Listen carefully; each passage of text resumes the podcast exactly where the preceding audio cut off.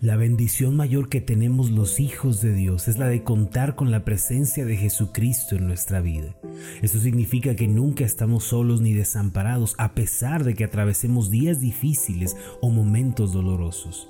Sin la presencia de Jesucristo solo hay amargura, dolor y confusión, pero en donde está Jesucristo hay libertad, hay sanidad, perdón de pecados y reconciliación con Dios. Y en donde está el Señor abundan la paz, la esperanza y la felicidad. La presencia del Señor Jesús transforma todas las cosas. Por eso quien tiene la presencia de Jesucristo en su vida podrá contemplar cómo las tempestades son calmadas y cómo las más terribles tormentas de la vida son cambiadas en bonanza y paz. El Señor está con nosotros el día de hoy.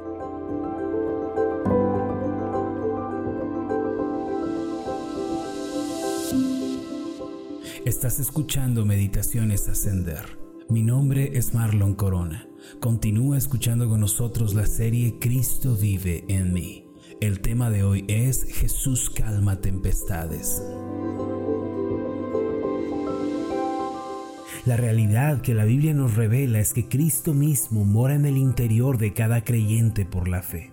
Desde el momento en que le recibimos como Señor y Salvador, Él viene a habitar en nuestro corazón.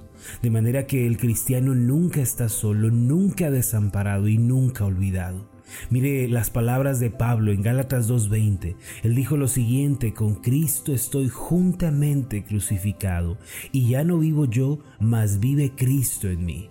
Y lo que ahora vivo en la carne, lo vivo en la fe del Hijo de Dios, el cual me amó y se entregó a sí mismo por mí. Era tal la unión que Pablo comprendía que tenía con Cristo, que llegó a decir, junto a Él estoy crucificado. Se había identificado tanto con su Salvador que había hecho de su muerte la suya. Él declaraba, ya no vivo yo, sino que Cristo está viviendo en mí.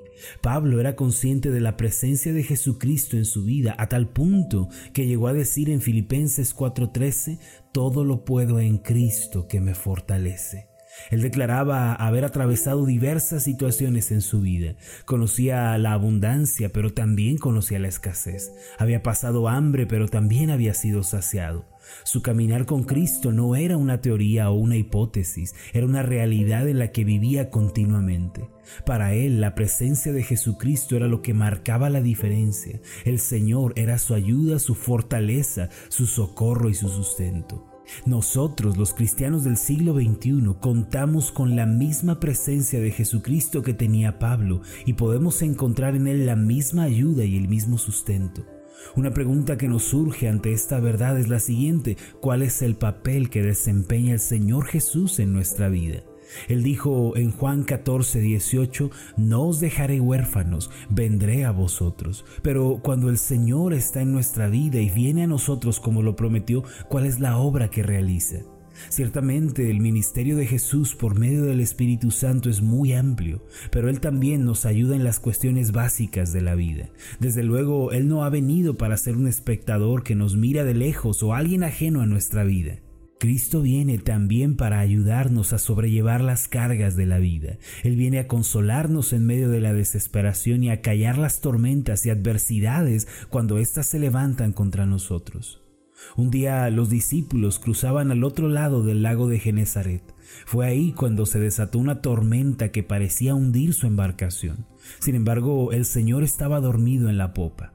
Este relato lo encontramos en Marcos 4, versículos 35 en adelante. Dice así, aquel día cuando llegó la noche, les dijo, pasemos al otro lado.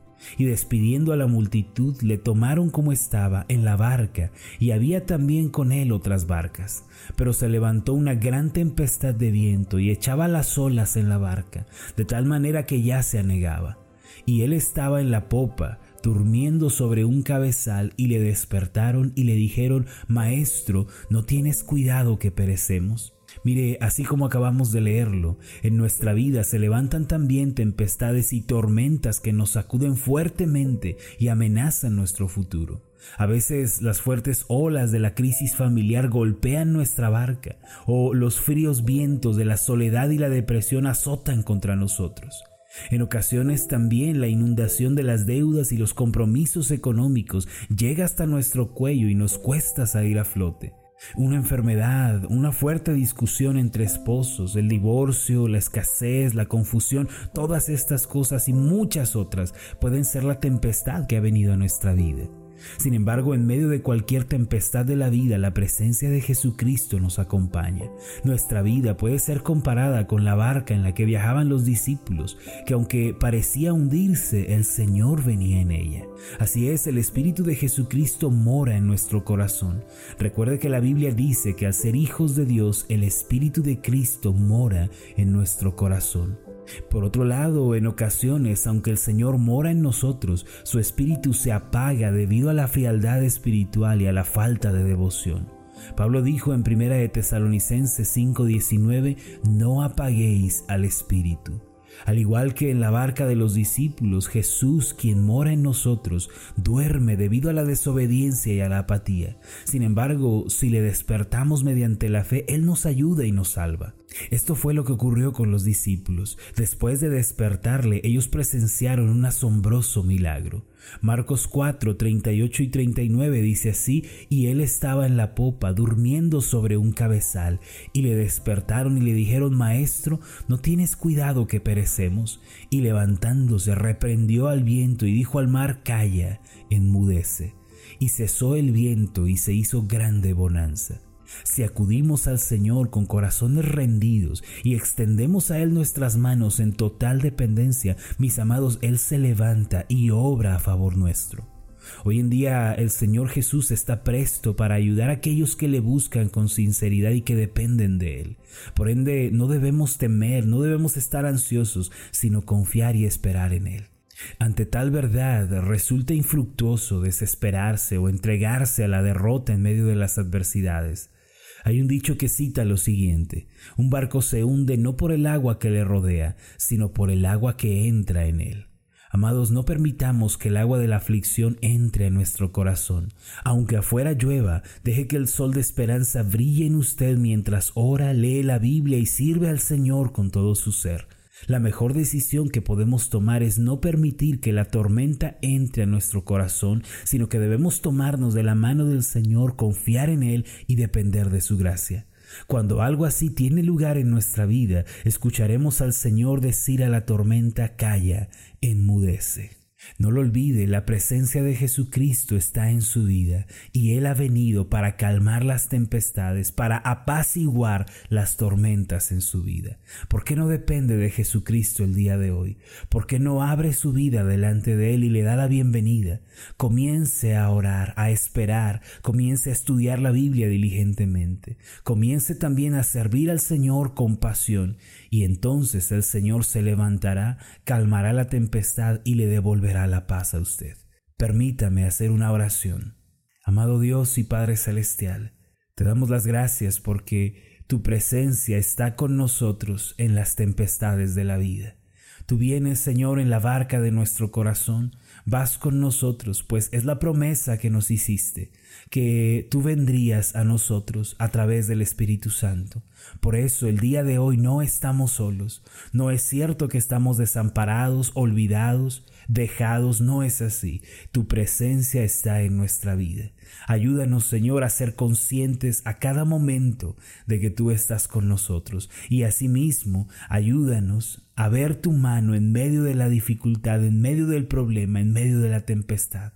Señor, que cuando se avecinen estas tormentas, nos arrodillemos delante de ti y confiemos en que tú haces un milagro, tú nos salvas y tú sigues calmando tempestades aún el día de hoy. Te damos las gracias, amado Señor. En el nombre de Jesús. Amén y amén. Antes de finalizar, haga esta declaración de fe conmigo. Repita después de mí. La presencia de Jesucristo está en mi vida. Con su ayuda puedo enfrentar las tempestades de la vida. Él calma la tormenta y me devuelve la paz. Amén.